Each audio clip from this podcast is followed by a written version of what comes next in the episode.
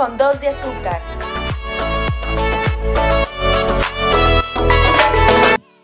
¿Qué onda? Bienvenidos una vez más a nuestro podcast Intenso con dos de azúcar, en nuestro episodio número 7, si mal no recuerdo. Y pues ahora nos encontramos, para las personas que están viendo por medio de YouTube, ya se podrán haber dado cuenta de quién nos está, nos está acompañando el día de hoy. Es una persona, la verdad, con muchísimo estilo, asesora de estilo personal, modelo, fashion blogger. Ella es Diana Fontes. ¿Cómo estás, Diana? Ay, que, que hasta mira, me emocioné. Muchas gracias por la, por la este, introducción y por la presentación tan, sentí las, las, ¿cómo se dice? Las fanfarrias así. Muy bien, muchas gracias. Con un poquito de calor, dos de azúcar de ustedes y yo dos de tinto aquí. Eh, pues pasándola muy bien, muy a gusto, muy relajado y, y, muy agradecida sobre todo por la invitación que me acaban de hacer, de platicar un ratito con ustedes. No, la verdad que gracias a ti por aceptar acompañarnos y por estar aquí para que compartas todo eso que sabes con nosotros y con las personas que nos están viendo. Y compañeras, ¿cómo están ustedes ya listas para comenzar con esta plática con su cafecito? Listísimas, ya bien emocionadas por empezar esta charla con esta invitada de lujo que, que tenemos el honor de, de, tener aquí en este episodio. Pues muchas gracias Diana por aceptar la invitación y pues vamos a, a, a empezar con toda esta charla. Así es, yo también me encuentro muy emocionada con Diana. Diana la sigo desde hace ya unos años, la admiro muchísimo. Es una de las personas que yo diría, wow, esta persona tiene que compartir su talento con las personas y me da mucho gusto que se encuentre este día aquí con nosotros. Muchas gracias, Diana. Ay, muchas gracias a ustedes y, de nuevo, y nuevamente mucho gusto. Pero a ver, Diana, para todos los que eh, pues te queremos conocer un poquito más. Y uh -huh. ahorita que vamos a hablar un poquito de moda, de estilo, este, queremos conocer cómo nace tu pasión por la moda. Bueno, sí, eh, yo trabajé en una tienda departamental ya hace algunos ayeres. Eh, recién egresé de la universidad y comencé a trabajar eh, como jefe de publicidad y encargada de relaciones públicas más que nada mi trabajo ahí era realmente todo lo que tuviera que ver con las relaciones públicas y un poquito eh, la coordinación de moda, pero yo por la logística, no porque yo me encargara de lo que viene siendo la editorial y todo eso. Que sí se, sí se veía, pero muy poco, porque pues yo estaba en la plaza de Liverpool, ¿no? Perdón, la, la plaza de Hermosillo, perdón. Y cada región lleva su logística de eventos dependiendo qué tanto se demandaban. Obviamente en el centro de la ciudad se demandan más, en el norte no tanto, ¿no? Ahí comenzó el gusto de la moda y cuando salí de la tienda dije, ay, ojalá que hubiera más cosas sobre esto. Y lo único que se escuchaba era como diseño de modas y pues no, no se me antojaba mucho, ¿no? Más que nada lo que más me gustaba era lo que lo que, con, lo que conviví, lo que presencié, que era la coordinación, todo esto, que es lo que se le llama ahora, por ejemplo, eh, el visual merchandising, eh, también el personal shopper, el estilismo de editoriales, todo eso, pero antes era como muy, muy top secret. Y en la única parte donde se, se veía más a profundidad el tema era en España, en Europa, en Milán, todo eso. Y pues no, o sea, jamás en la vida eh, estaba como que digo, no imposible, pero sí muy, muy difícil. Pero tuve la oportunidad en eso, estaba el México, tenía como una red social que se llamaba Club El, que era precisamente dirigido a todas las lectoras de, pues las lectoras que compraban la revista. Y ellos se unen con una universidad y lanzan la, la primera carrera que viene siendo marketing en comunicación en marcas de moda y de lujo. Eh, mi carrera, bueno, yo egresé de comunicación, entonces digamos que sí está un poco eh, enlazado, pero ya en lo que viene siendo la comunicación, ahora con las marcas y, las, y todo lo que tenga que ver con la ropa, pues qué padre, ¿no? Lo único lamentable, pues que no había nada que hacer en Hermosillo. Entonces, para desahogar ese, pues esa, ese amor hacia lo que me gustaba, porque cada vez que, un ejemplo, mm, mi coco en la escuela fue semiótica, no sé si alguien llevaría esa materia aunque sea de agregado. Siempre fue mi coco, uy, maldita materia, ¿no? Y cuando la, cuando la escuché por vez primera en, en una clase en línea en la Complutense de Madrid, que es donde ellos eh, nos, nos agregaron esta, hicieron este enlace, la revista él con la Complutense de Madrid, era un, eh, una persona que era un especialista en la semiótica y en el lenguaje de la historia de la moda.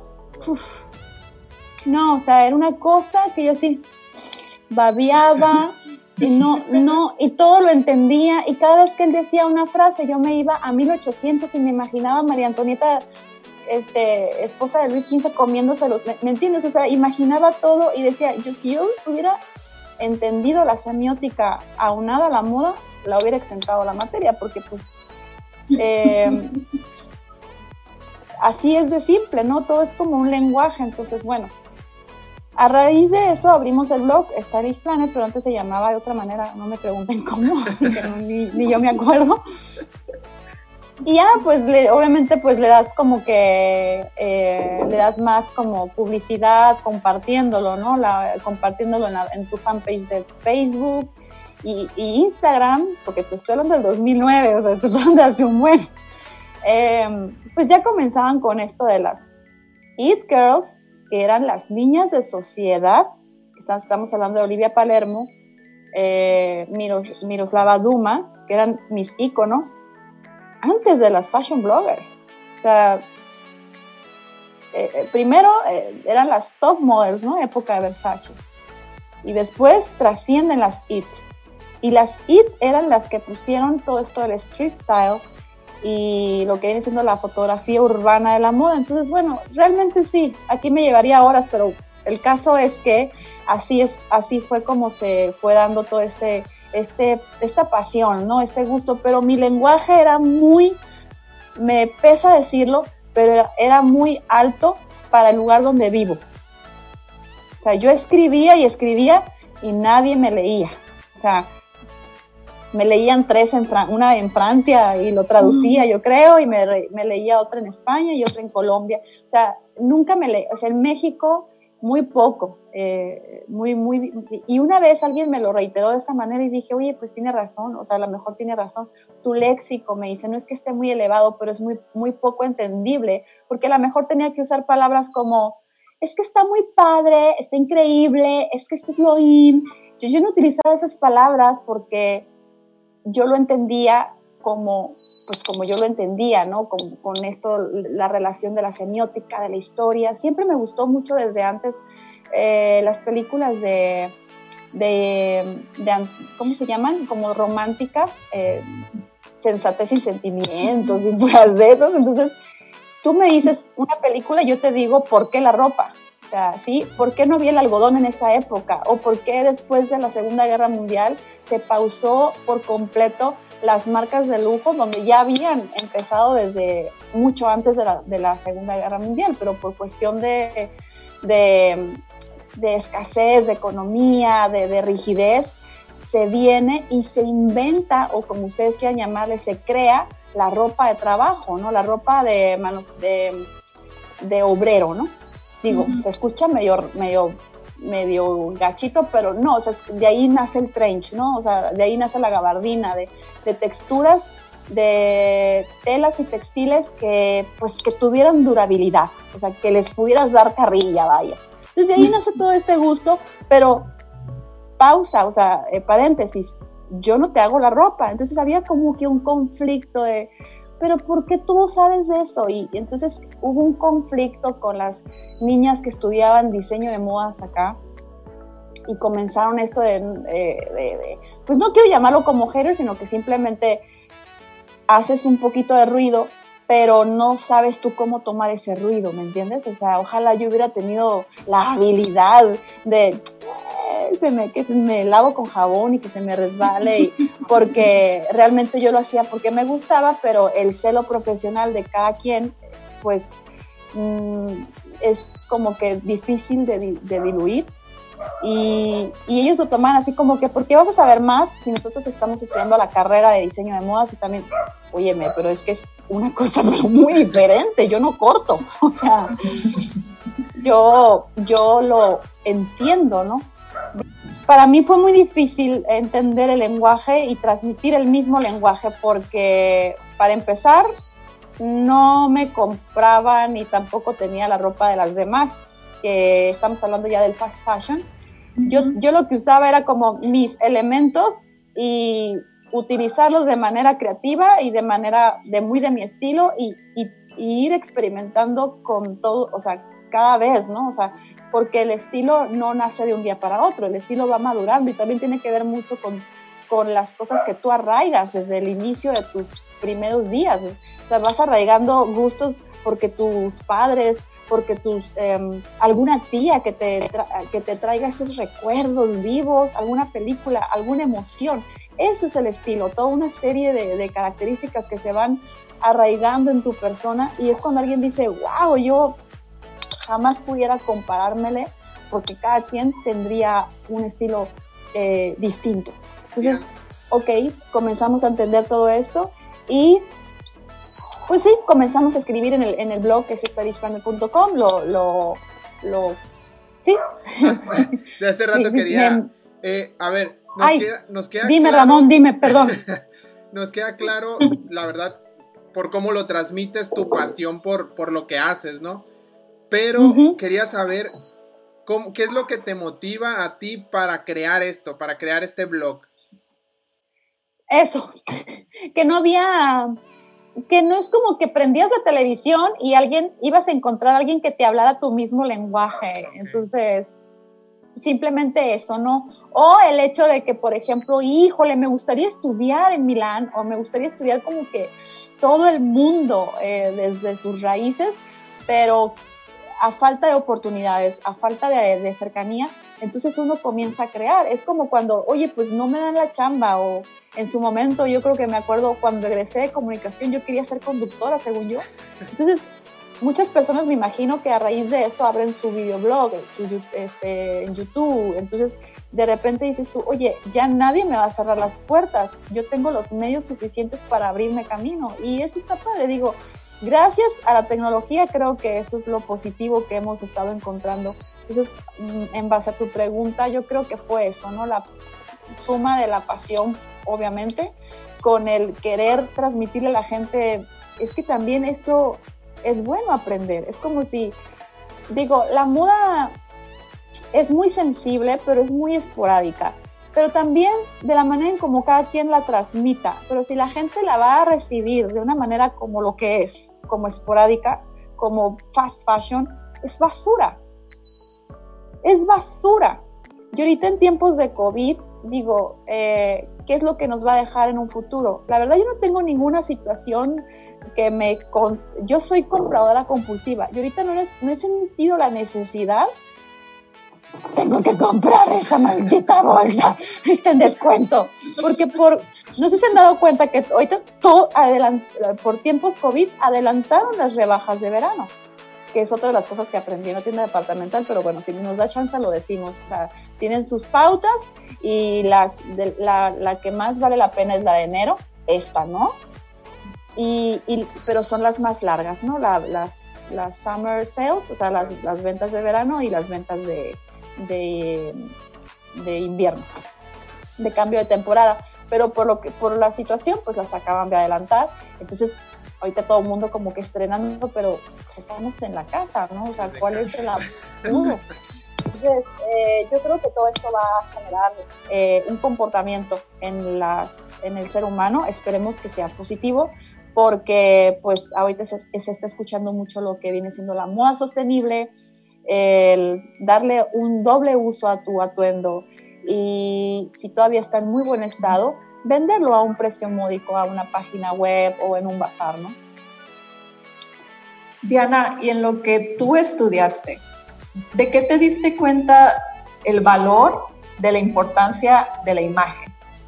En nuestro tiempo actual? Oh, pues conseguir cosas. Digo, bueno, no conseguir cosas. pues escuchó medio raro eso, ¿no? Eh, conseguir objetivos, ¿no?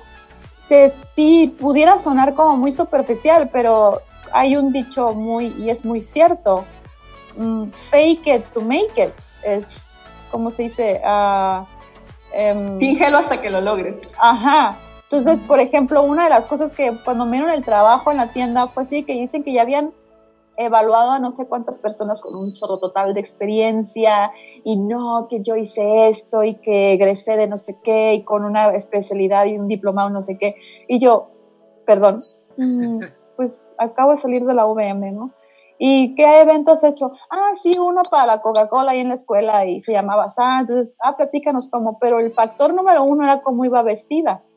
Y no lo digo en forma de presunción, sino que fue yo como por sentido común, dije, aquí todas trabajan con medias y tacones y nadie viene en jeans. Yo no me voy a ir en jeans y tampoco me voy a ir en pantalones. Entonces, eso es una de las cosas que me di cuenta. Otra de las cosas es que el autoestima. Hay personas que puedes tener la autoestima bajo los suelos por alguna situación, algún trauma, alguna experiencia. El simple hecho de te cortas el cabello, te haces un nuevo look, ¿Y qué es lo que sucede? Te levanta el ánimo. Entonces, lo mismo pasa con el atuendo. Diana, ¿qué es la moda? Bueno, la moda es... Hay muchísimas versiones. La moda es pasajera, la moda es esporádica, la moda es efímera, la moda es, creativa, es creatividad, la moda es eh, diversión, la moda es color, la moda es... incomparable y la moda es infinita. La moda es infinita.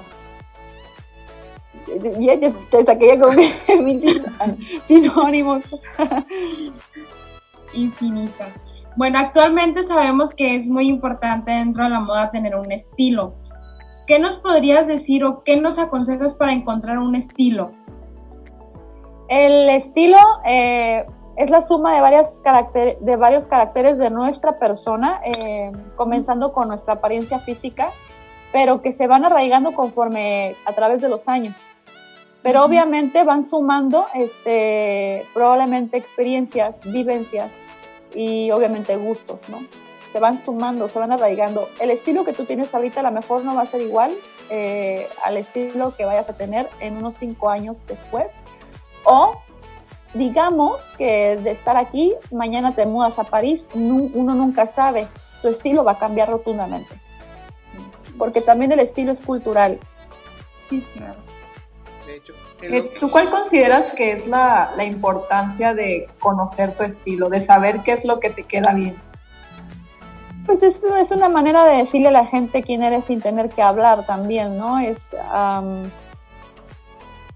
y también es una satisfacción propia, no el, bueno, se dice que es una forma de hablar sin tener, sin, sin utilizar las palabras, pero para mí más que nada yo creo que es una satisfacción mía, no me interesa lo que la gente piense, eh, porque la satisfacción me la llevo yo, o sea, es totalmente una satisfacción mía. O sea, una vez mi mamá me dijo, ¿por qué te llevas un sombrero si vas en el carro? ¿Qué se me antojó? Una vez estuve viendo un video por ahí en el que hablaba más o menos sobre lo que comentas ahorita de, que si te, si te gusta algo te lo pongas. ¿Qué, ¿Qué, me puedes decir sobre eso? Porque muchas veces, como dices, la gente te puede ver raro porque es algo que sale de lo común o de lo que la gente suele usar normalmente. Pero, pero muchas veces, bueno, yo soy una de esas personas que a veces o la gente me juzga porque me puede decir que me gustan las cosas raras o extravagantes. Pero, pero hay una frase, pues, como comentaba ahorita, de si te gusta, póntelo. No sé qué, qué tan. Yo creo que sí, te entiendo. Ay, perdón, Ramón. Tú dime, ¿ya? No, no, no, ya. Adelante. Mira, yo entiendo eso que me acabas de decir, lo entiendo como no te quedes con las ganas. Si al día siguiente dices tú, ay, no sé en qué estaba pensando, who cares? O sea, yo esa frase antes, si me hubieras hecho esa pregunta hace, no sé, cuando recién comencé esto, te hubiera dicho, no, ¿cómo? Debes ser fiel a tu estilo. Pero digo, la vida es tan esporádica que hoy te puedo decir que no te debes de quedar con las ganas. Ya si entramos en detalles, ya en esos detalles yo no entraría, por ejemplo, con lo que estamos viviendo las mujeres, de que nuestra vestimenta del lenguaje que se percibe, que hemos batallado, yo creo que el género femenino a través de muchísimos años en cuanto al acoso y todo eso, yo ahí pues no me metería, pero, eh, o sea, en parte sí, es como que, te voy a poner un ejemplo, viviendo en Ciudad de México, yo jamás voy a andar de minifalda arriesgando, ¿me entiendes? arriesgando hasta cierto punto. Pero si estamos hablando de la onda de, oye, pues no me quiero quedar con las ganas, me voy a poner esos leggings de, charol, a ver qué se siente, ¿no? En una ocasión, en un evento de, El México para Guess, em, que fue en Guadalajara, en Andares, me dieron la oportunidad de ser como que tipo la anfitriona.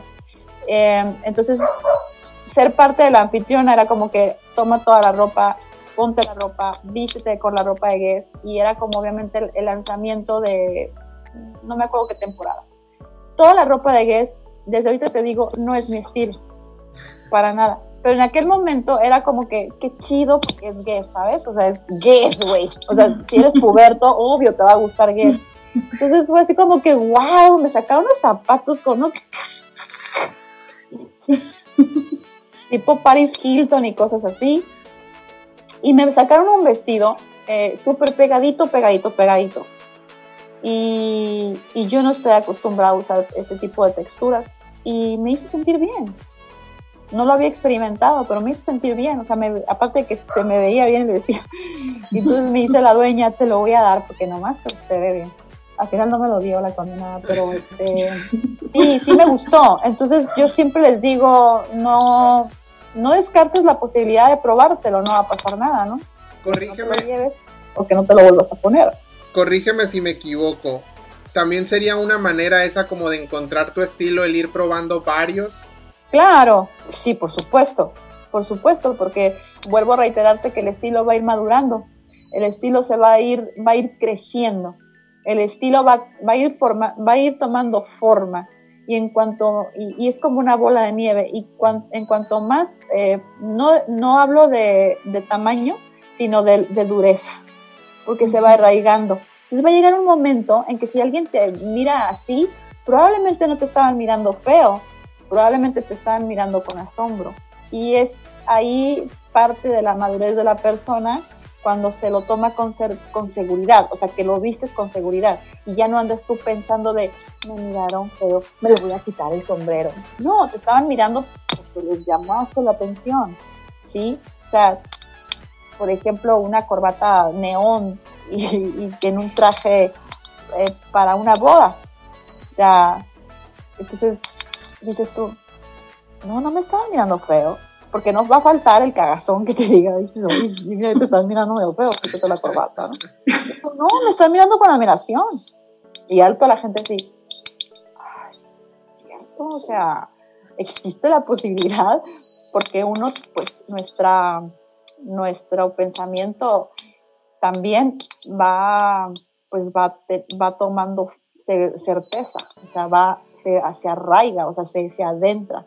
Hay algo que me hace mucho ruido, porque ahorita nos platicaba acerca del estilo, que con el paso del tiempo se va creando y, y, y, dependen de, de, ciertos factores. Actualmente, pues en redes sociales vemos muchos promotores de moda y la mayoría de los jóvenes tienden a imitar a esos promotores de, moda. Eh, ¿Qué nos podría decir respecto a esto? Eh, en cuestión de decirles a ellos que no se trata de imitar, sino de buscar un estilo. Mira, a ellos es a los que menos me interesaría decirles algo.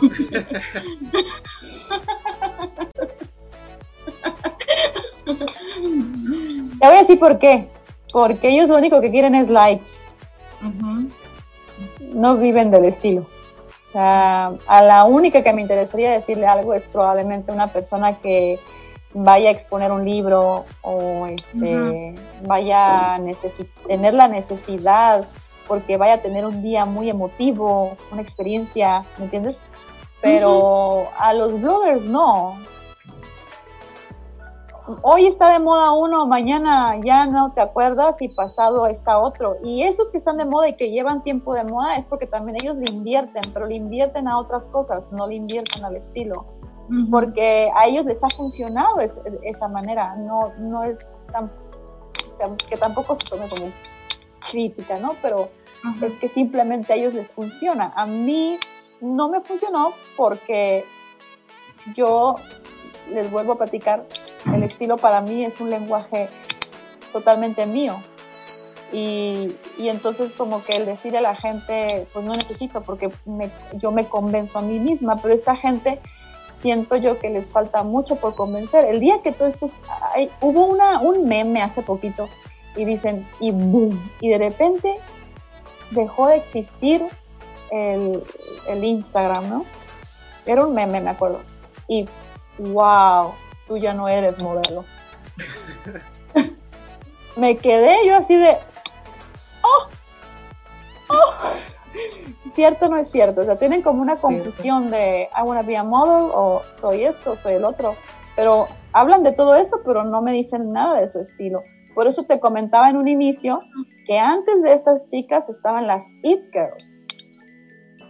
Y ellas compraban no por, o sea, no de manera compulsiva, ellas era parte de su estilo de vida. ¿Y quiénes eran? Eh, personas de la realeza, por ejemplo, las hijas de estas chavas de Inglaterra, las que, no se, que todavía no se había casado, la de la Ferguson, eh, obviamente Olivia Palermo, que, o sea, todos los que tuvieran que ver como con descendencia de realeza, con primos y no sé qué, y era una, era una cultura de ellos. Entonces el street style ya está como que atiborrado de estar tomando las mismas fotos y comienza, el street style comienza desde los 70 pero renace en el 2009 con Girls. Y ellas prácticamente nos lanzaron su estilo.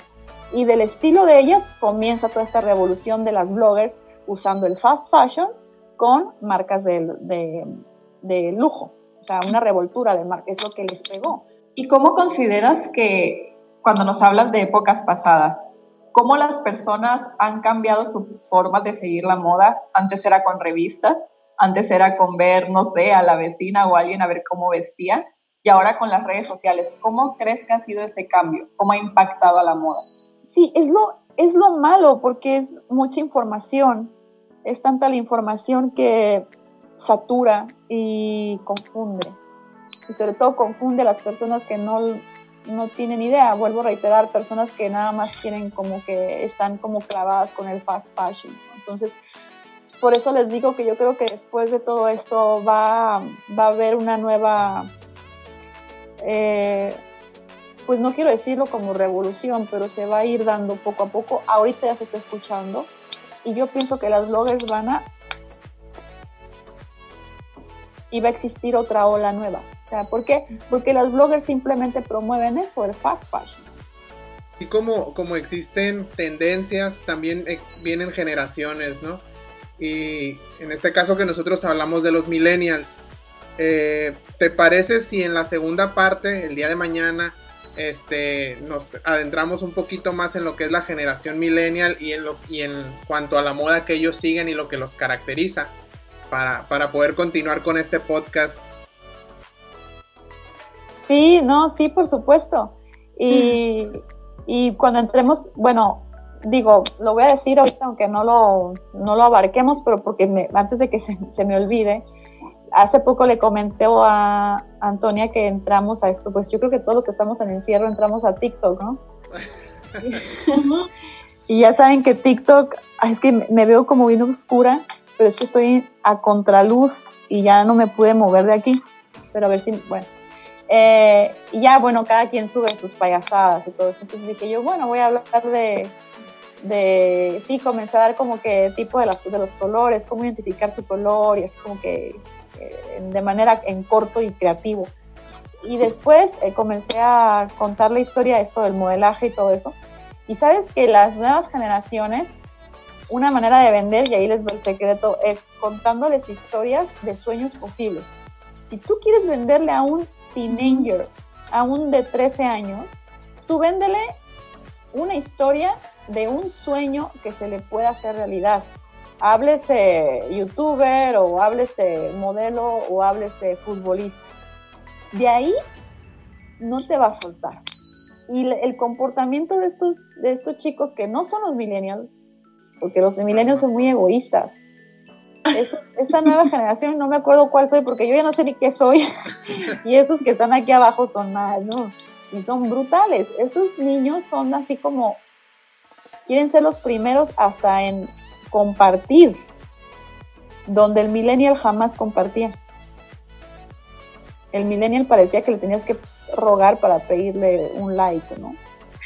Entonces, bueno, eso ya, si quieren, lo dejamos para después, pero va, yo creo que va aunado a esto de las tendencias. Para ellos es muy difícil seguir y entender el estilo, porque lo que ellos siguen es eh, pues la masa, ¿no? Se, fortalecen entre ellos. Entonces, la única manera es venderles un sueño, o sea, venderles una, una historia de un sueño que se puede hacer realidad. Y, de ahí te los ganas y te los abrochas. Suena bastante interesante el, esto, esto, esto de que ya los cambios entre generaciones de cómo... cómo es que cómo lo quise compartir porque pues no me han preguntado, tampoco estoy para decirlo. Yo no soy ni X ni Y, güey, yo no sé qué soy, yo creo que estoy en, en la primera línea del abecedario. Entonces a mí sí me impacta ver el comportamiento de, de estos. Yo tengo un hijo de 12 años, entonces tengo seguidores de 12 años. Entonces yo no, yo no puedo entenderlos, o sea, no, no puedo entenderlos cómo se comunican, pero el, el lenguaje de cuando tú les hablas de eso, de, cómo hacer realidad los sueños, ese es, es como un lenguaje universal y te lo entienden al 100%. Entonces es muy increíble porque el lenguaje del millennial es como más competitivo. Es de, tú a mí no me vas a decir cómo, porque yo ya sé. Entonces es como que muy difícil. Diana, pues te quería agradecer por el espacio y por el tiempo que, que has estado aquí con nosotros y por los conocimientos que nos has dejado. La verdad Ajá. es que bastante interesante. Y también quería comentarte algo que, que me llamó mucho la atención porque estuve revisando tus videos antes de, de la... Ah, ya, ya me... ¿cómo se- siempre lo digo mal. Calqueaste, ¿cómo dicen? a- Siempre me- lo digo mal, siempre.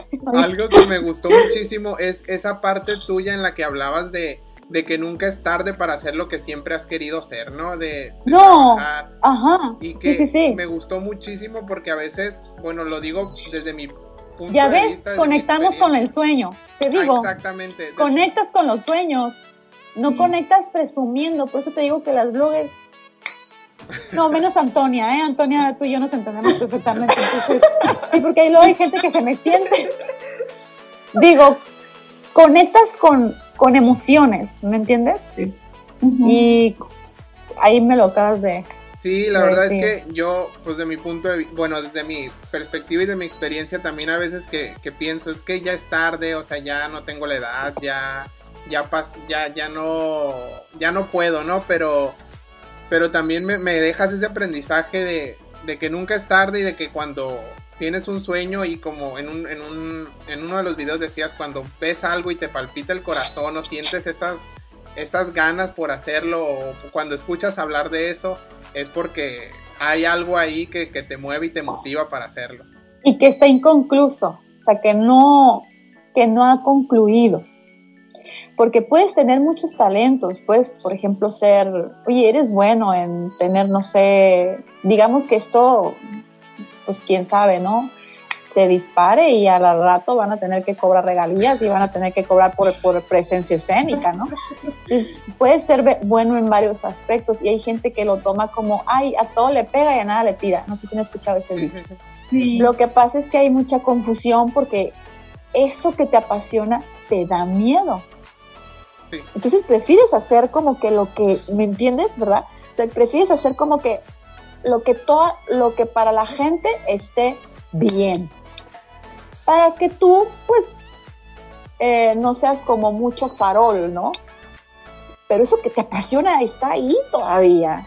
No ha salido, no, lo, no, lo, no sale porque tú lo tienes ahí. Pero en su momento, cuando tienes ese tipo de oportunidades, digamos, pues la mujer, el amigo canta y tiene una voz de que bruto. Y de repente en un karaoke, pues te echas tu, tu, palama, tu palomazo y todo el mundo, oh my God. Entonces, a eso me refiero. Entonces, por ejemplo, él nunca es tarde. Te voy a poner dos ejemplos eh, rapidísimos. Siendo jefe de publicidad, me tocó ver niñas que yo audicionaba y yo, decía, esta es, esta, esta, si quiere, tomó el mañana. Pero aquí viven con él mientras me caso. Que no es, no lo estoy criticando, pero yo la veía con unos ojos de, ella es top model. Se case, que se case. Entonces, ok, se casan, hacen su vida, se realizan como madres y después ya. Pero, pero yo la veía con otros ojos, entonces como que es muy poca la gente que te dice, oye, pues, adelante, ¿por qué, te, ¿por qué te limitas hasta ahí? Cuando te da miedo algo, que también es, es porque trasciende eso de que no lo quieres sacar a relucir porque te da miedo lo que diga la gente, etcétera. Y pues hazlo con miedo. Yo, yo creo que de, ustedes también me podrán decir bajo experiencias personales, eh, cada uno de ustedes tiene sus propias experiencias y me imagino que debe ser como muy gratificante que al rato ustedes me las platiquen porque más que presumirlas, te, te autoproyectas y dices tú, ay, hasta como que te inspira ¿por qué me detuve? Dejé escrito un libro por ahí, no me acuerdo, y, no, lo, no, lo, no, no proseguí, o sea, no continué, ¿no? Entonces, a lo mejor eh, sería bonito continuarlo y, alguien, o sea, alguien le puede interesar y las cosas se van dando y así es como sucede. Pues qué plática tan instructiva, tan padre, Diana, te lo agradecemos mucho de nuevo. Gracias. Porque fue una plática fue una plática muy versátil que nos fuimos de un tema a otro, pero que todos nos dejaron un aprendizaje a futuro. Y como dice Diana, hay que seguir nuestros sueños porque Diana es un claro ejemplo de que siempre ah. puedes lograr tus sueños. Y nos gustaría, como te habíamos mencionado, que en el siguiente parte del episodio nos mencionaras más adentrándonos al tema de los millennials. ¿Qué te parece? Y aparte nos gustaría que compartieras tus redes sociales para que te sigan, para que... Díganme, digan, ay, a ver si se ve, es que quería subir un video, dije antes de que se corte y que de repente se le acabe la pila a Antonia. Em, sí, claro que sí, este... Les digo, podemos continuar con lo que medio comencé. Digo, con esto de cómo toman la moda ellos y cómo es como puedes engancharlos, porque pues también es como ese tipo de... Como las personas, pues que creas una cierta empatía. Pues vamos a dejarlo hasta aquí, vamos a continuarlo el día de mañana y pues no se olviden de seguirnos en todas nuestras redes sociales. Diana, por cierto, si alguien quiere este entrar a tu blog, contactarte, este, ¿de qué manera pueden eh, acceder a ti? Estoy como Stylish Planner, es pues así como se escucha stylish, pero terminación eh, SH, planner junto. O, o, simplemente pongan Diana Fontes y va a salir, salir planner. Estoy en, pues lo acabo de mencionar, estoy en TikTok, estoy en Instagram, estamos en Facebook. En Facebook eh, lo utilizo como para imagen personal, que también está el de Stylish Planner Imagen Personal. Pero ya que pongan Diana Fontes, a lo mejor les va a salir es que en Facebook eh, hay dos fanpages, pero ya que ponen Diana Fontes, te va a salir las dos fanpages que me correspondan, supongo, ¿no? No hay y en, el que menos uso fue, es Twitter. Eh, ese sí que no. pero hay presencia de todas maneras. Pues entonces no se olviden de seguirnos a nosotros. mucho golpear. y en YouTube, en YouTube también. También. Ah, perfecto, es cierto. Eh, pues a nosotros nos pueden seguir como Intenso con dos de azúcar en Instagram o también tenemos nuestras redes personales, que en mi caso es ramón.bm, compañeras. Antonia Ortega. Saraí Sainz.